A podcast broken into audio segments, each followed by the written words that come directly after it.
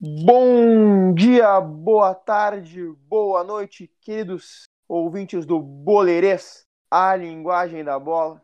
No episódio de hoje, vamos falar sobre as partidas de ida das semifinais do Campeonato Gaúcho, em que o Internacional perdeu para o Juventude em Bento Gonçalves, mando do Juventude em Bento Gonçalves, né, porque o Jacone está realizando reformas no, no gramado para a disputa da Série A. E o Grêmio venceu o Caxias por 3 a 1 no estádio Centenário e encaminhou muito bem a classificação para a decisão.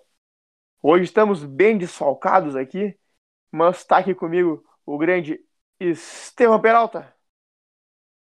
Em um potreiro, Inter perde, mas tem totais condições de se classificar no sábado que vem. É, realmente o campo ali, acho que nem para pasto servia, cara. E, Difícil.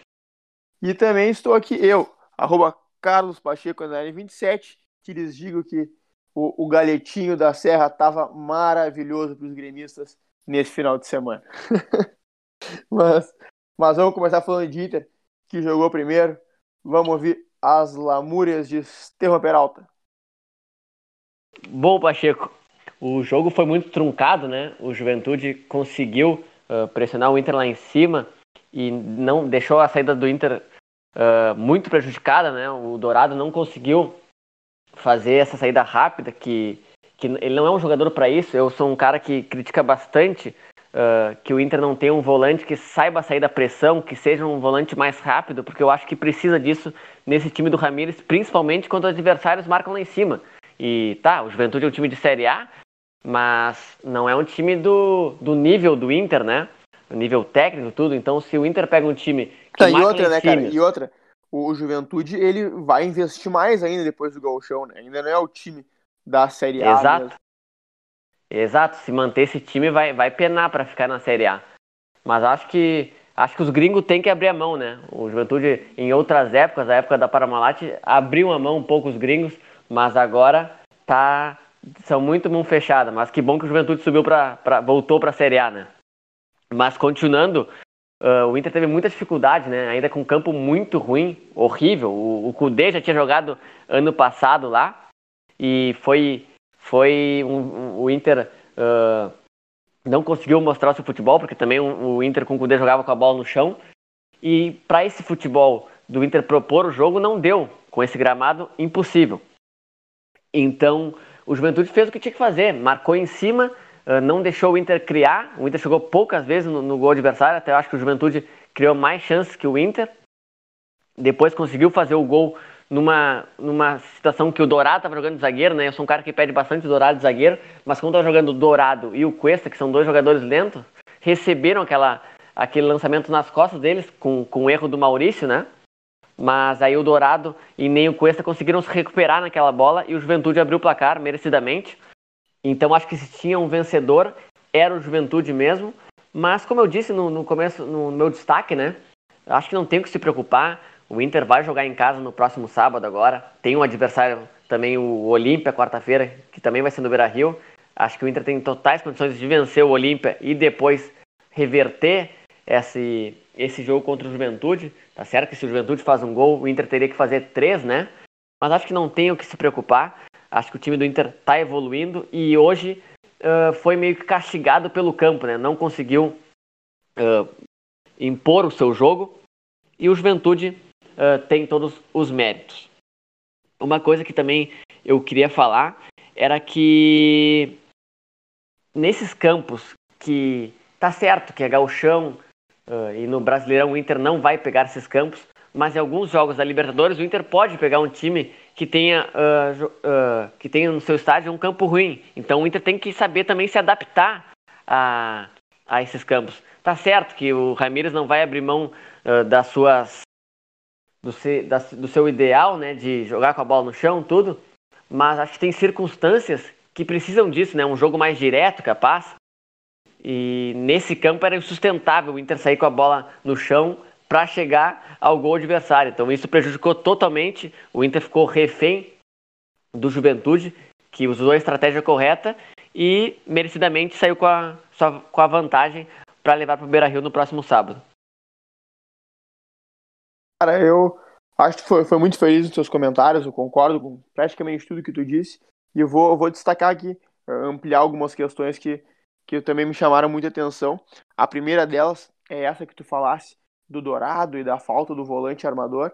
Cara, isso aí, esse cara, esse, essa peça, o volante armador, ele é uma peça fundamental para um jogo no chão, um jogo propositivo, para criar situações, e o Inter não tem essa peça. Então é, é muito complicado o Inter trazer o treinador para jogar o jogo de posição, querer montar o time, criar toda a ideia e não dar essa peça, essa peça que é tão fundamental, porque é, é sabe, é, é, como se tu quisesse fazer um bolo sem açúcar.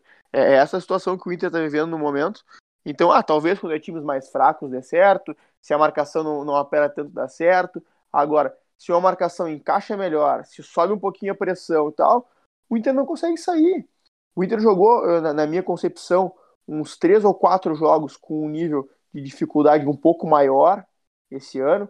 É o time principal do Inter com o Ramires, que foi o Grenal, né? Uh, o jogo esse jogo de hoje contra o Juventude, o jogo na altitude que o time é fraco, always ready, mas a altitude tornou o jogo mais difícil. E talvez esse último jogo no, no Beira Rio, com o adversário era fraco, mas era Libertadores, enfim. E desses jogos, todos perdeu três deles. E, e todos eles a gente pôde observar o quê? Essa dificuldade para sair de trás, essa dificuldade para executar essa ideia do Ramires. Claro que é um início de trabalho, tem muita coisa para ajustar, mas é, é, já previa que ia faltar esse jogador, olhando para o elenco do Inter. E vendo os jogos, realmente falta, é isso que está faltando, está faltando essa peça. Tu vê que hoje mesmo, no segundo tempo, ele tenta tirar o Edenilson, ele faz algumas, que para mim é um absurdo, na situação que o Inter vive nesse momento, o Edenilson não pode ser do time jamais, mas tu vê que ele está testando coisas no meio campo porque não está confortável. Ele está vendo que o meio campo não está ideal, mas não está ideal por problema de A ou de B, tá, não está ideal porque falta a peça fundamental. Tu vê que ele tenta o Lindoso, que até tem uma característica de passe, embora seja de qualidade muito baixa, então não supre a necessidade do Inter, mas é, é acho que está muito clara essa situação e, e, é isso que gera tanta dificuldade para o Inter, ao meu ver.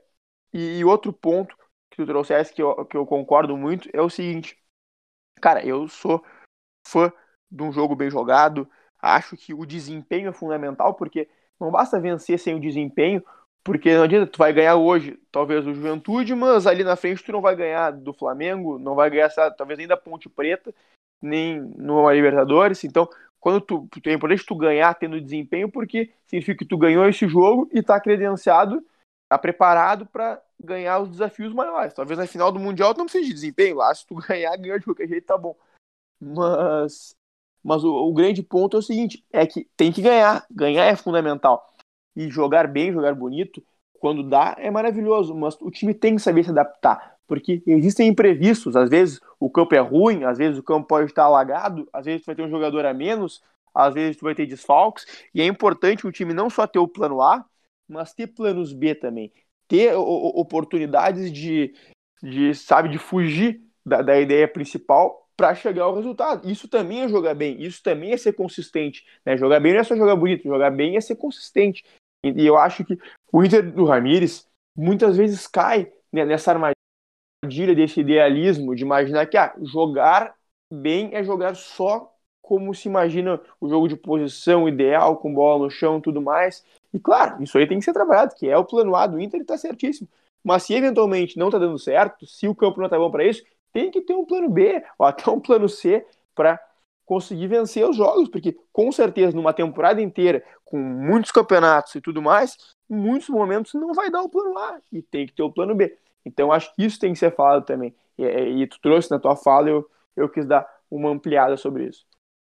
E o que me preocupa, né, Pacheco, é que o Inter não está no mercado, ou não parece estar no mercado, buscando esse número 5, né? Não para esse primeiro semestre. Veio o Tyson aí, até a gente escutou né, algumas, algumas especulações do, do, do Gabriel Neves lá no começo do Nacional, depois o, o Cartagena que também do Nacional, um jovem que acabou fechando agora com, com o grupo City, né? Com, com o Montevideo City, que é, um, que é um time da franquia do Manchester City no Uruguai. Então, uh, isso me preocupa. Depois também falaram de um, de um jogador chileno que joga no O'Higgins, lá do Chile, mas nada concreto assim que, que vai vir esse, esse número 5 que consegue sair da pressão, que seja um, um, jogador rápido, né?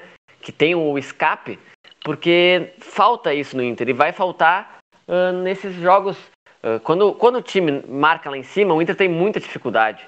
Uh, o, o, Dourado não consegue sair da pressão com facilidade. Eu não estou dizendo, não quero Dourado fora do time, não quero que o Dourado jogue mais no Inter, mas nesse, nesse esquema, o Dourado é muito bom, roubando bola, mas na, quando tem que construir o jogo, falta ao, ao Dourado, falta o passe de ruptura, falta sair da pressão. Então, como disse o Pacheco, e também como eu disse no começo da minha fala, esse, isso é primordial pro para o esquema do jogo de posição, né? Para um esquema que tu tem que propor o jogo. O, o primeiro homem do meio campo é primordial ter essas características do passe, de sair de zona de pressão. E, e isso a gente não tem no Inter no elenco. Uh, ele testou até no começo lá o Edenilson, mas para mim não parece ser esse jogador. Mas acho que o Inter tem que testar mais alguma coisa ali. Ou, eu acho, né? ir ao mercado buscar botar todas as fichas nesse jogador, né? Não sei se o Inter vai buscar um lateral esquerdo ou um zagueiro também, mas eu acho que esse número 5 é primordial para esse para esse time funcionar. O grande ponto é que esse meio-campo com Dourado, Edenilson e Maurício, ou algum outro jogador mais à frente ali, uh, não dá para jogar. Assim não dá. Talvez possa jogar o Dourado com outro, acompanhado de um outro que arme, ou pode sair o Dourado e jogar um outro que arme no lugar do Dourado com o, esses dois que são titulares atualmente. Agora, esse meio-campo aí não dá. Não vai ter como. Não tem condição de armar. E além disso, além da, dessa questão do, da, da peça, eu, faço um pouco de crítica ao sistema no seguinte ponto de que eu acho que o meio do Inter é muito vazio em muitos momentos.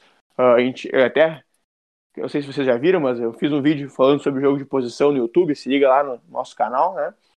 Uh, mas nesse, nesse vídeo fala um pouco que é importante o quê? Alguns jogadores fixam os adversários abrindo mais o campo, para abrir a defesa do adversário, mas outros jogadores têm que se aproximar por dentro, para criar uma superioridade numérica no setor da bola.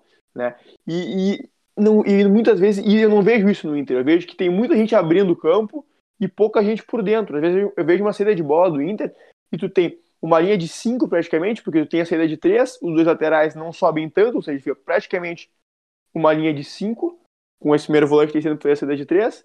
Tu tem os três jogadores lá da frente bem afundados, dois do, dos jogadores do meio campo também encostam nessa linha de três da frente, fica praticamente um 5-5 o time do Inter. Tem cinco lá atrás caindo com a bola, cinco lá atrás empurrando a linha de defesa do adversário e ninguém nesse meio, um grande buraco. E aí, bom, quando o pessoal às vezes nota que, que não vai conseguir sair, alguém lá da frente vem, dá uma voltadinha para dar uma buscada, mas é uma coisa totalmente horrível. O cara vem lá da frente, de costas para o campo, aí ele chega com o marcador no cangote dele e nunca vai conseguir receber essa bola da, da defesa e fazer e girar. E o resultado é que o Inter não sai para jogar. Inclusive, viu isso aí no Grenal, o Inter só consegue às vezes passar para o campo de ataque quando um dos laterais daqui a pouco faz uma movimentação para o miolo, no momento que desce um desses caras da frente e tal, aí raramente tem uns dois caras nesse setor de meio ali. E aí que o Inter às vezes consegue ir ao setor de ataque. Mas tu vê, depende muito dos laterais, que a gente sabe que o Inter tem problemas gravíssimos de laterais. O Heitor ainda não se firmou, o Rodinei é fraco e o Moisés também é muito fraco. E só para só complementar, Pacheco, antes de passar para o Grêmio, a importância desses cinco, eu, eu vendo Del Valle e Defesa e Justiça, eh, que foi um baita jogo, por sinal, um a um. Acho que o Del Valle merecia ter saído com a vitória na, nessa, na primeira rodada da Libertadores. O, a facilidade dos meio-campos de Del Valle, principalmente o primeiro volante, de virar o jogo para a ponta, de desafogar nessa pressão e botar na ponta, porque o, o, os pontas jogam bem abertos, né, com amplitude, e recebem essa bola para o um contra um, que, claro, com o passar do tempo, uh, com a, a, esse esquema consolidado, vai ter isso. O Inter vai procurar essa, esse, esse ponta para jogar no, no, no, um contra um contra o lateral, o zagueiro, mas tem que ter esse número 5 que saiba virar o jogo com facilidade e que saiba sair da pressão. Mas é isso mesmo. Acho que a gente já pode passar pro tricolor. Só para fechar de Inter, eu acho que o Inter tem todas as condições de classificar, deve se classificar. Teve esse resultado negativo no Bento Gonçalves, mas por um score mínimo e com certeza deve, deve conseguir um resultado positivo no Beira Rio. Mas fica essa questão do desempenho aí para o pessoal ficar ligado. Bom, vamos falar agora então de quem venceu a dupla Grenal, do Grêmio, que encaminhou muito bem a vaga na final do Campeonato Gaúcho, com o 2 a 1 sobre o Caxias, lá em Caxias mesmo. Uh, mais uma vitória do Grêmio sob o comando do Thiago Nunes. Eu gostei bastante do futebol do Grêmio, principalmente do primeiro tempo. Não é um futebol exuberante ainda, maravilhoso, mas é um futebol com boas ideias, que faz sentido e que tem um grande potencial de evolução. Eu vou alertar o torcedor mais uma vez, já falei isso um pouco no último programa, mas a questão é a seguinte: o Grêmio do Thiago Nunes arrisca muito mais. O Grêmio do Thiago Nunes tem mais volume de jogo e isso é muito positivo. Mas tem uma consequência natural. Arriscar muito mais faz com que o Grêmio erre mais na parte ofensiva. O Grêmio vai errar mais, é natural. Para o torcedor perder a paciência, como nós, como nós erramos alguns lances, nós vamos errar mais, porque nós vamos arriscar mais. Não vai ser como antigamente o Grêmio às vezes tinha a bola o dia inteiro e errava muito pouco, mas só atacava na boa. Agora não, a lógica é um pouco diferente e tudo bem. É, é uma boa ideia e está mais alinhado com o que está se praticando no futebol de alto nível hoje em dia. Dessa maneira, eu falando mais especificamente do jogo de hoje, eu achei que no, no primeiro tempo o Grêmio controlou tranquilamente o jogo e e por ter controle do jogo, eu digo não necessariamente ficar com a bola embaixo do braço, mas ter o jogo sob controle mesmo, não correr riscos do seu adversário e levar muito perigo a ele. Uh, não gostei muito da escalação do Léo Pereira, eu acho que o Léo Pereira não agrega muito ao time do Grêmio, talvez o Guri possa dar certo no futuro, mas hoje não vejo muito que ele possa agregar ao time do Grêmio. Até o criticadíssimo Luiz Fernando, eu prefiro no lugar dele. Claro que o Luiz Fernando não é nenhum gênio nem nada do tipo, ele é muito perseguido pela torcida, até porque o Renato preferia ele ao Ferreirinha, mas a verdade é que entre ele e o Léo Pereira, ele entrega muito mais, então não há dúvida que ele deveria ter jogado, mas de qualquer maneira, tirando isso, eu gostei da, da escalação do Grêmio no geral. O, o Thiago Nunes acertou o nosso meio-campo, porque agora a gente tem com o Thiago Santos e o Matheus Henrique um poder de marcação maravilhoso com o Thiago Santos. Uh, além disso, o Thiago Santos com a bola no pé também joga bem. Olha, no, no primeiro gol é, ele participa muito bem da jogada, mas uma, faz um corta-luz, depois dá um passe que acaba sobrando para o Diego Souza. Do, Diego Souza depois de uma tentativa de corte, mas é um jogador muito bom, o Thiago Santos. Olha, a contratação dele foi criticada, todo mundo criticou, inclusive eu que fiquei um pouco cético. Olha, tem que calar a boca porque, meu Deus do céu, tá jogando demais o Thiago Santos, marca, toca bem a bola, um excelente jogador. Uh, o Matheus Henrique, mais livre para chegar à frente, está jogando cada vez mais. O Matheus Henrique, que eu já dizia há muito tempo que era uma vítima das, das más ideias táticas do Renato, está jogando muito bem de novo. E o Jean-Pierre, que finalmente o Grêmio conseguiu encaixar ele direito no time. Porque o Renato ele jogava ali como meia, às vezes vinha buscar o jogo no lugar dos volantes, que é o lugar dele, mas quando fazia isso o Grêmio ficava na dificuldade de não ter ninguém no setor da meia. E hoje o Thiago Nunes ajustou isso melhor. Hoje não, nos últimos jogos, né, o Thiago Nunes ajustou isso melhor porque o Jean-Pierre vem buscar os volantes bastante, até muitas vezes se confunde se o Grêmio está com um tripé no meio ou se está com um 4-2-3-1, de tanto que o Jean-Pierre fica no setor ali dos volantes, mas não falta ninguém no setor da meia. Por quê? Porque diferente de acontecer com o Renato, o Thiago Nunes se preocupa em projetar outros jogadores naquele setor. É, jogadores que não são sempre o mesmo, mas sempre tem alguém ali. Então, quando o Jean vem buscar no início da jogada, na base lá, quando o Thiago Santos e o, o Matheus ainda estão ali no setor dos volantes também, o Diego Souza dá um passinho para trás do centroavante, quase como um falso 9, e vem jogar ali no setor da meia.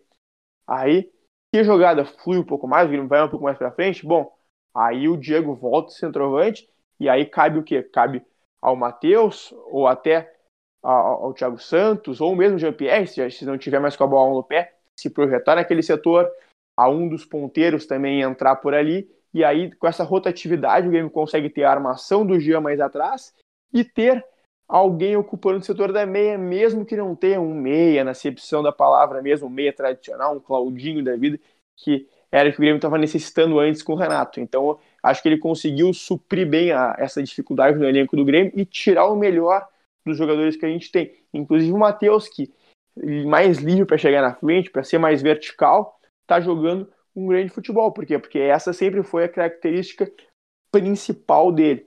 E além disso, tem que chamar atenção para o Diego Souza, porque olha, o Diego Souza talvez não seja tão falado, talvez seja um pouco subestimado, pelo fato de que a carreira dele é um grande eletrocardiograma, mas a grande verdade é que quando ele está bem, ele é um jogador fantástico e ele está muito bem. Não digo só pelos gols, pela média fantástica que ele está, mas pela bola que ele joga. Olha, é impressionante. Ele ganha todas a defesa, ele dá passes maravilhosos. É um grande jogador de futebol, Diego Souza tem, tem, tem que valorizar, tem que aplaudir demais, porque um jogador desse nível é incrível. E o Grêmio, graças a Deus, tem ele no seu time. Então uh, foi isso aí, um excelente primeiro tempo. O Grêmio só teve algumas dificuldades em virtude da bola aérea, que tá complicada, tá muito difícil. E na segunda etapa o Grêmio já voltou um pouco mais cansado, como sempre, sofreu um pouco mais. A gente sabe que isso faz parte do nosso decréscimo físico, que está melhorando, mas ainda não tá bom e vai demorar um pouco até que a gente atinja o nosso 100% físico depois de ter tido uma temporada tão ruim fisicamente como a, a, anterior, em virtude do preparador físico e claramente não se adaptou ao nosso grupo. E, e aí o Grêmio sofreu um pouco mais de dificuldade no segundo tempo, não teve o jogo tão assim sob controle, mas ainda assim conseguiu jogar de igual para igual e não muito mal como era no, no, no tempo do Renato, segundos tempos. Conseguiu jogar pelo menos de igual para igual com o adversário até a hora que o Grêmio fez as mexidas. Aí, quando o Grêmio começou a mexer, primeiro tirou o Léo Pereira para colocar o Luiz Fernando, que na minha concepção deveria ter conhecido desde o início, tirou o Matheus para colocar o Michael, né? o Michael que entrando a gente sabe que consegue ser aquele velho Michael, e aí o Grêmio conseguiu de novo tomar conta do jogo, agora um pouco mais valorizando a posse, porque já estava um pouco mais cansado, mas tentando já administrar, o Grêmio conseguiu tomar conta de novo do jogo, conseguiu uh, fazer o gol da vitória, e, depois administrar o resultado para trazer essa vitória para o jogo de volta. Pacheco, eu queria fazer um comentário mais sobre um jogador, né, que é o Jean-Pierre, né? A gente debateu bastante sobre ele, né, que falta intensidade, falta marcação, mas tecnicamente ele sobra, né? Ele é muito bom jogador. Uh, agora nesse início do Thiago Nunes ele tá, tá, tá jogando bem. Vamos ver se vai continuar assim, né? É, ele que recebeu proposta para jogar no, no, futebol canadense lá na MLS. Depois uh, teve também uma, um rumo né, da, do Bragantino, que queria ele por empréstimo. Uh, até estava pensando em envolver o Claudinho, que o Grêmio queria o Claudinho. Mas acho que é um acerto o Grêmio manter ele, porque é muito bom jogador e tem que se tirar o melhor dele, né? Tu comentou sobre o Matheus Henrique, que está jogando melhor por causa que com o Renato uh, a teu ver, né, não sei se é essa é a palavra correta, ele era subutilizado, porque não, não chegava muito à frente, né? Ficava também muito refém. Quando jogava com o Maicon, ele tinha que voltar para marcar mais. Então, acho que é uma, é uma das coisas que eu penso de futebol, é assim, ó, tu tem jogadores, né? Tu tem que adaptar o teu... Óbvio que cada treinador tem seu estilo. Mas se tu tem. É, que, é, é a coisa que tu fala, Pacheco. Tu tem. Tu tá com a churrasqueira acesa. Tu vai botar camarão não vai botar claro. camarão. Então, tu tem jogadores com tais características, tu tem que adaptar teu jogo a esses jogadores, principalmente se são grandes jogadores, se são bons jogadores como é o Jean-Pierre e como é o Matheus Henrique. Então, tu não pode uh, tirar pouco de, dessas figuras, entendeu? Tem que potencializar. Eu acho que o bom treinador potencializa os jogadores, assim como o Renato potencializou uh, jogadores como o Cortez em 2017 fez uma fez um fez uma bela Libertadores. Uh, o Ramiro também tinha o seu papel, não é um belíssimo jogador, mas tinha seu papel naquele time de 2017, de motorzinho. Então, equipes que são acertadas taticamente potencializam os jogadores que são, não são no mesmo nível técnico dos outros. Não sei se tu, se tu me entendeu, mas é, é essa a minha contribuição sobre o Grêmio, especialmente sobre os jogadores que não, não vinham rendendo com o Renato e agora nesse começo com o Thiago Nunes vem rendendo. Mas claro que esse, esses poucos jogos não, não, não, são defini não são definitivos, né? Mas já é, já é um começo do trabalho do Thiago Nunes. É, não, cara, é o que eu digo. O Grêmio não tá ainda jogando futebol exuberante nem nada, mas são boas ideias que a gente tá vendo. É um desempenho melhor do que antes, né? O Grêmio estava jogando muito mal antes, o Grêmio melhorou, o desempenho é melhor. E essas boas ideias a gente vê que elas vão ser mais desenvolvidas e, e vai melhorar. Vai melhorar, o Grêmio tem tudo para acertar e ter um bom ano com, com o que está aparecendo por aí. Eu acho que a bola aérea defensiva precisa ser corrigida urgentemente, está muito ruim, está muito ruim mesmo. Cada bola levantada na área do Grêmio é um Deus nos acuda e, e isso aí é, é complicado, isso aí perde jogo, perde campeonato, então tem que, tem que se ligar nisso, tem que estancar esse sangramento logo e melhorar a parte física. O Grêmio já está melhorando, nós trocamos o preparador físico e, e claramente está havendo uma evolução. O Grêmio está cada vez uh, jogando menos pior nos segundos tempos, né? Uh, logo, esperamos que o Grêmio possa começar a jogar bem os 90 minutos. E, e é por aí, cara. Eu acho que tem que, tem que solucionar alguns problemas. Eu acho que o Grêmio talvez deva ir atrás de mais um ponteiro. Muitos falam no Douglas Costa, que seria o nome ideal, mas mesmo que não seja ele, um, algum outro ponteiro seria muito importante, porque eu entendo que o Grêmio está com um time titular bastante bom e acho que essa é a posição que está nos faltando. Eu, eu, eu, assinalava antes que faltava muito um meia, mas acho que com é, esse jeito que o, Thiago, que o Thiago Nunes deu no meio campo, que eu, que eu comentei anteriormente, acho que já não, não precisa mais tanto de um meia e tá, inclusive trazer um meia talvez ajudasse a estragar esse meio campo, a estragar a utilização do Jean-Pierre que está tão boa, então acho que talvez não seja mais tão urgente isso, mas um ponteiro é urgente, porque até porque o Thiago Nunes gosta de dois ponteiros um pouco mais agudos e não um ponteiro mais meia, como eu estava acostumado com o Alisson. E a gente tem um, um ótimo ponteiro pela esquerda, que é o Ferreira, que está jogando muita bola, e apesar de jovem, ainda não tão afirmado, mas está jogando muita bola. Mas na outra ponta a gente não tem essa situação aí. A gente tem o Alisson muito criticado, a gente tem um monte de, de guris aí que tem potencial, mas ninguém nem perto de estar afirmado. Então, se, se o Grêmio precisa de um, de um, nome mais experiente, um nome mais cascudo, talvez até mais experiente que o Ferreira, para o Grêmio ter duas pontas que preocupem o adversário, porque a gente sabe que é, nós estamos ainda no início da temporada, os adversários ainda são fracos no Campeonato Gaúcho, até as competições sul-americanas ainda não pegamos grandes adversários, apesar de já ter sido eliminado de uma delas. Mas uh, o, o ano vai apertar, a coisa vai ficar difícil e a gente vai ter que ter grandes jogadores e um ótimo grupo para conseguir chegar nos títulos que o Grêmio tanto almeja. Sim, exatamente isso, Pacheco. É.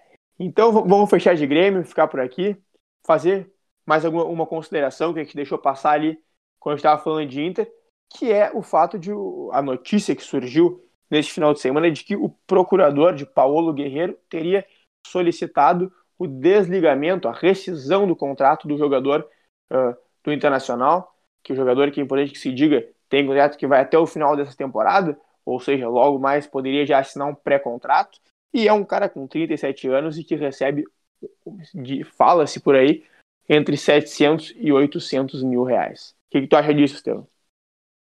Uh, Pacheco, sobre esse jogador, eu até comentei em alguns programas passados, né? Não cheguei a desenvolver a ideia, né? Porque uh, o Batata e o Abreu também têm uh, outra, outra visão sobre esse jogador. Eu acho que o Guerreiro é um jogador muito caro, que não entregou o que o Inter pagou por ele ainda.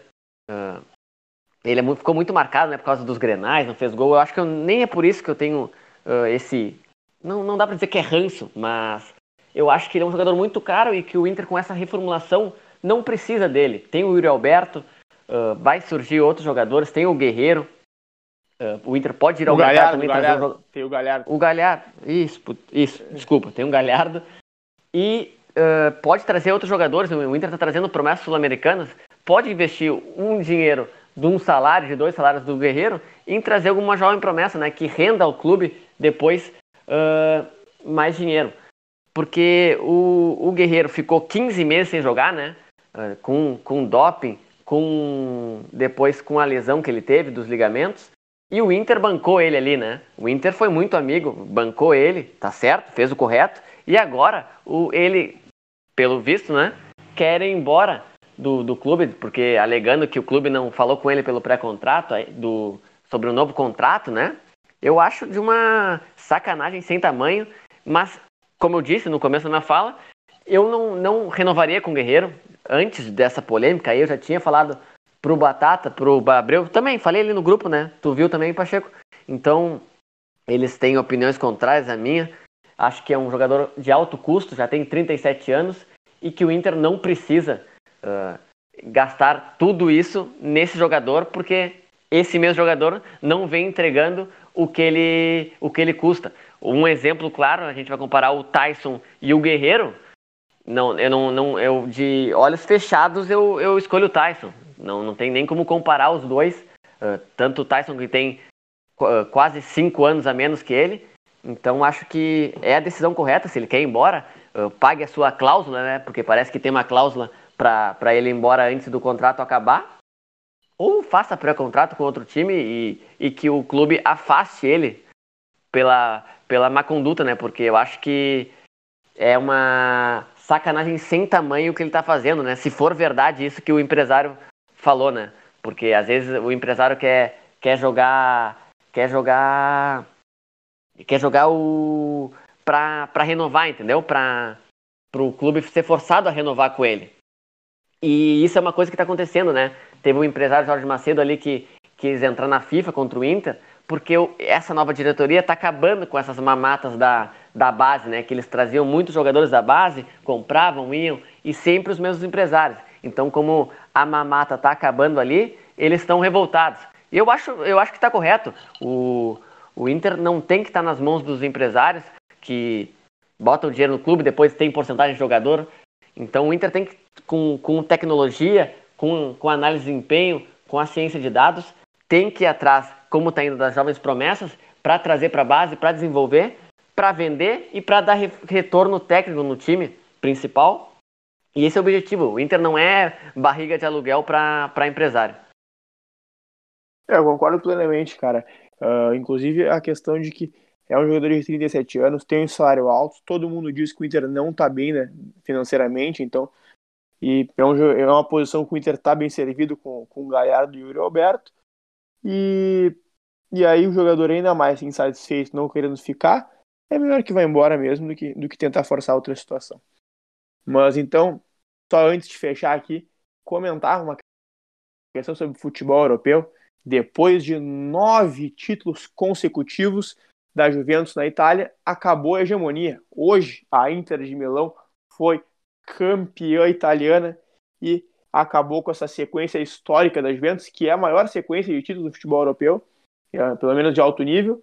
Então é uma notícia importante do final de semana também, o título da Inter de Milão na Itália. Mas então, vamos ficando por aqui. Por hoje é só. Siga arroba nas redes sociais, no YouTube. Se inscreva, curta, compartilhe e tchau!